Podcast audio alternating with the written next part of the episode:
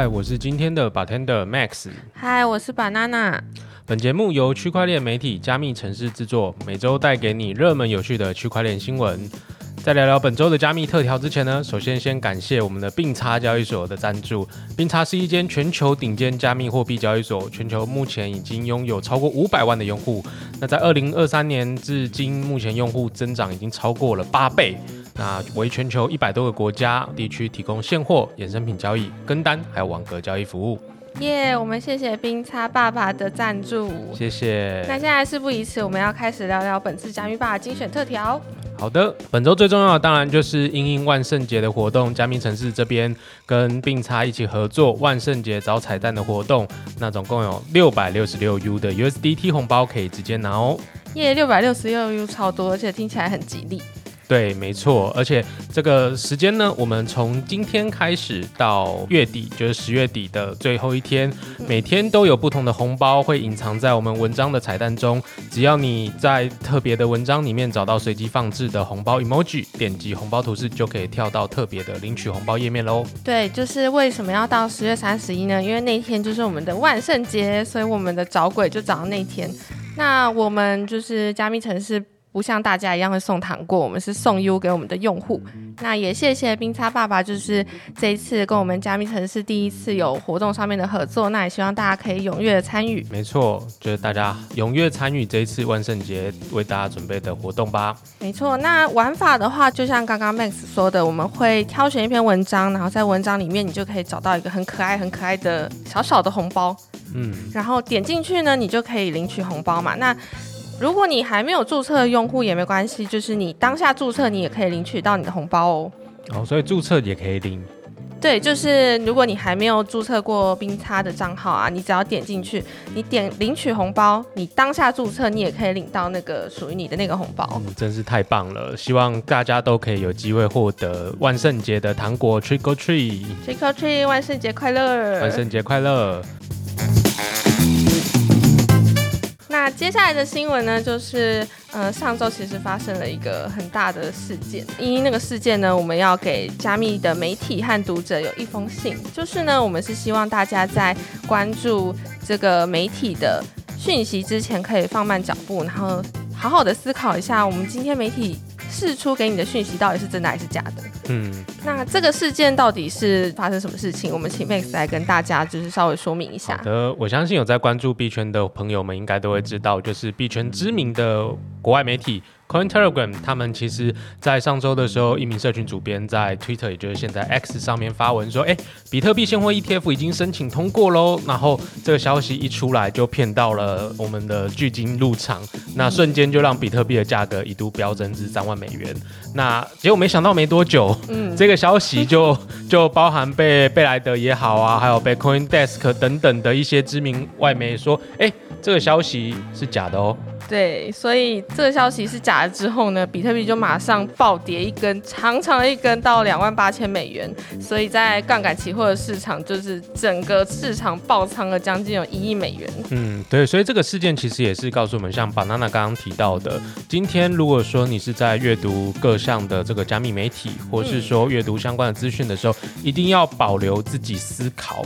对，不要说哎，媒体今天告诉你什么你就相信了。对，要勇于查证，去确认说，因为像这次的新闻的话，其实你上 SEC 的网站也可以看到说到底有没有通过。那今天可能就是呃，这位巨金就没有特别看到，那爆仓的伙伴们可能因为没有特别去做求证，就造成自己的资产损失。我相信这个也不是大家乐见的。对，然后对于韭菜来说，我们可能就想说，哎，比特币暴涨了，那是不是牛市要来了？那这个时候就是大家就会抢着进场，抢着进场，可能机器人也抢着进场，因为大家都是看讯号进场的，所以那个币价就会一瞬间暴涨。但一瞬间暴涨之后，如果消息是假的，一瞬间暴跌，就会变成多仓跟空仓的仓位就直接这样被爆掉。嗯，没错。那针对这次假新闻的这个议题呢，虽然很多人都在骂说，哎，Coin Telegram 你们怎么可以做这种事情？那但是其实这个我们觉得不单纯是新闻业的本身的问题啦，因为它我觉得比较偏向是整个社会的问题。因为随着科技的发展，这资讯爆炸越来越多，然后每天的新闻也越来越多，很多人都会担心，像刚帮他提到，韭菜会担心没有上到车，所以会 FOMO 进场。就是我啦，但是我我这次没有 FOMO，这次没有 FOMO 还好，这次开空是吗？对对对，这次开空有赚到一点点。对，那也是因为这样的一个因素，所以导致说媒体为了去因应。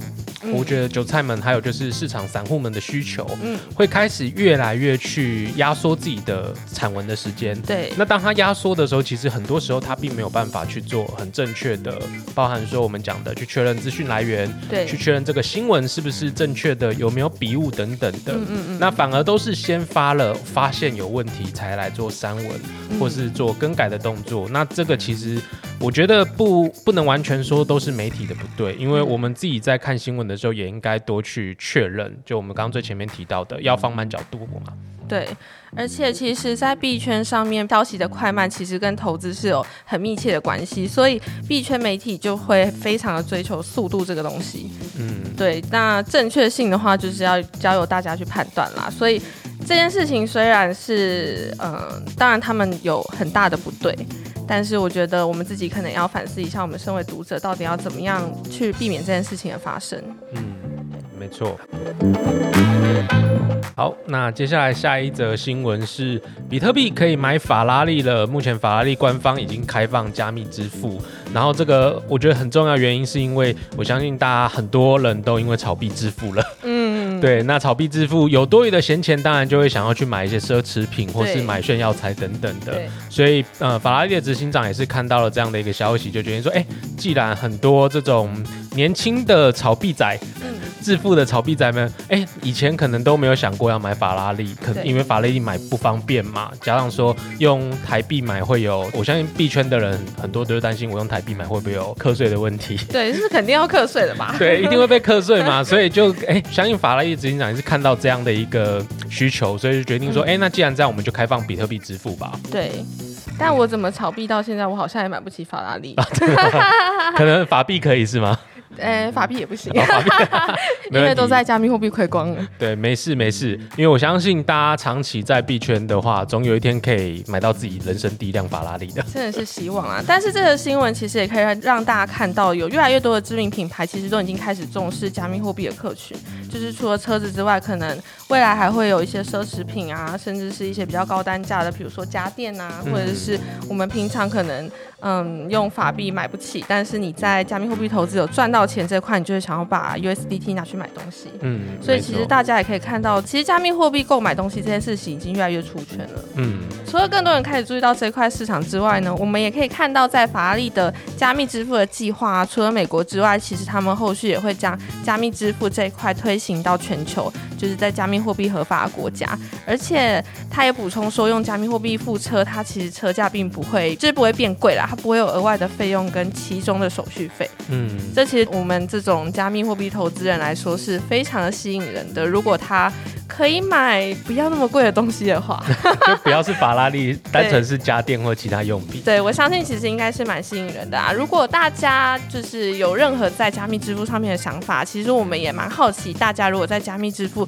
普及的状况下，大家会希望可以购买到什么样的商品？嗯，如果呃你们有想想到的话，欢迎在我们这一篇 podcast 底下去留言，然后跟我们分享。也欢迎在 IG 就是跟小编分享说，哎，我有听到 podcast，我想要跟大家分享，就是我希望可以用加密货币购买什么样的东西，也许我们会听到你的心声哦。嗯，哎，这样看起来是未来会有一些相关的东西出现喽，大家敬请期待。我们保留惊喜，对，大家敬请期待。那因为法拉利这一则新闻，它其实也是跟一个加密货币支付的平台 BPay 做合作。做，嗯，那其实这个这个平台它不只是跟法拉利做，它在很早之前的时候就跟各种不同类型的业者去做合作。那最知名的当然就是最近泰勒斯的这个巡回电影的门票，目前也是可以用这个 B Pay 的方式去做支付了。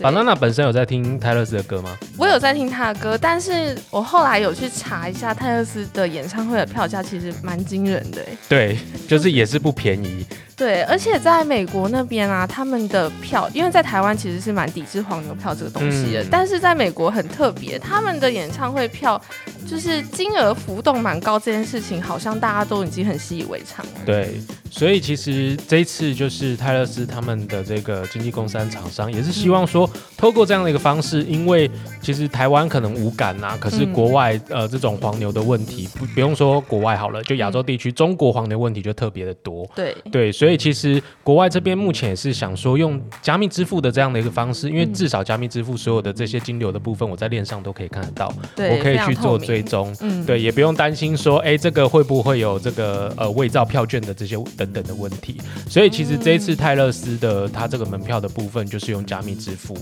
对就可以节省了很多的流程，然后让他的粉丝可以更进一步的去跟泰勒斯这边做互动。对，虽然说没有办法解决票价还是依然很高的问题，但至少不会买到假的。对，至少不会买到假的。我确定这个东西是官方贩售的。好啦，也是一种妥协。对，没错。好的，那最后一则新闻就是社群炒翻天，我们的这个 DeFi 龙头 Uniswap 前端准备要收费了，所以我们来看看就是目前这个收费的部分，币圈的这个 KOL 们他们怎么看？那这个新闻的起因是因为 Uniswap 它在十月十七号的时候，它有特别提到说，它准备对所有的这个 Web 端还有嗯钱包端、某些代币去收取额外的兑换费用。那因为我们知道，其实我们一般来讲在做这个代币兑换的时候，其实只要付 gas fee 而已嘛。，对，那它现在就会变成说，哎，我既然已经提供了服务了，嗯那这些服务的话，正常来讲，我应该也是要收费，我平台才有获利的空间，可以让我持续运营下去。嗯所以它目前推出的这些呃代币，包含以太币啊、USDC、USDT 代等等的这些呃比较大家比较常用的这些代币，其实你都只要在 Uniswap 的这些接口或主网上面就是交易的话，就会额外收取刚刚提到的零点一五帕的这个兑换费用。就是因为他们的其实这个 swap 非常的方便，所以其实也有一种使用者付费的感觉啊，就是我花钱，但是我买到这个 Uniswap 上面的方便。那在这个公告里面呢，他们的团队表示，只有在卖出或买入代币的时候才会收这个费用。就是如果是你是从一种稳定币换到另外一种稳定币的兑换的话，就不在这个费用当中。嗯，对，就像是我可能拿 U 买这些可能以太币啊，或者是其他的币的话，我就不会被收取这个费用。嗯，对对，我这边补充说明一下，就是如果说你是像以太币，嗯那还有另外一种封包的 WETH 的话，其实也是不在这个里面的。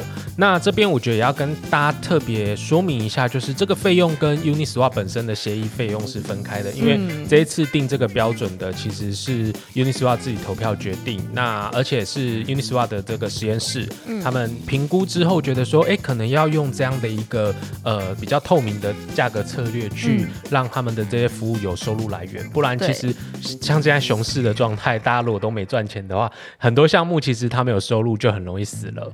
对，简单来说就是我收取这个费用是为了维持我公司的营运，但是是其实是跟 UNI 的这个持有者一点关系都没有。对，没错，对，所以如果说你手中持有这个 UNI 的代币的话，嗯是不用担心的。不用担心，因为也分不到钱。没错，这个这个所有的代币都会是 Uniswap 后续运营所用啦。对对对，所以我们我们当然就是，虽然说可能有些人蛮反对这样的一个收费标准，但是以长期来看的话，我们当然希望说，像 Uniswap 这样的 DeFi 龙头可以长期的运营下去，对所以用这样的方式支撑他们，就是给予小小零点一五趴，其实也还好啦，嗯没有说特别的高。而且我现在其实也想不到有哪一个 DeFi 是可以支撑像他们这么庞大资金的一个运作，其实也还得是他们啊。对对，所以他们收费也蛮合理的。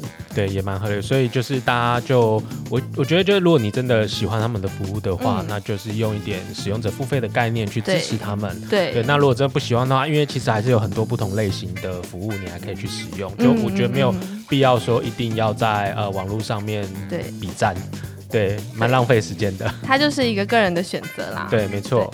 好的，那我们本集的特调总共就是以上。那嗯，在最后还是不忘提醒大家，我们在十月底之前的万圣节活动，每天都还是会有红包，嗯所以千万要随时关注加密城市的文章，并在里面去找你的红包 emoji。嗯，我们每天都会试出今天的关键字，比如说我今天试出的是比特币，你就是要去找跟比特币相关的文章。嗯，比特币的文章可能稍微微多一点。当然不会这么坏啦，应该啦。呃，尽量喽。我们去跟 Irene 说一下，叫他不要这么坏。好的，没问题。那我们本期的节目就到这边喽。如果你喜欢本次的内容，欢迎追踪分享给你的朋友，并在 Apple Podcast 跟 Spotify 给我们五星好评哦。当然有兴趣的话，也可以上我们加密城市的官网跟社群平台跟我们互动。我们下集见，再见，拜拜。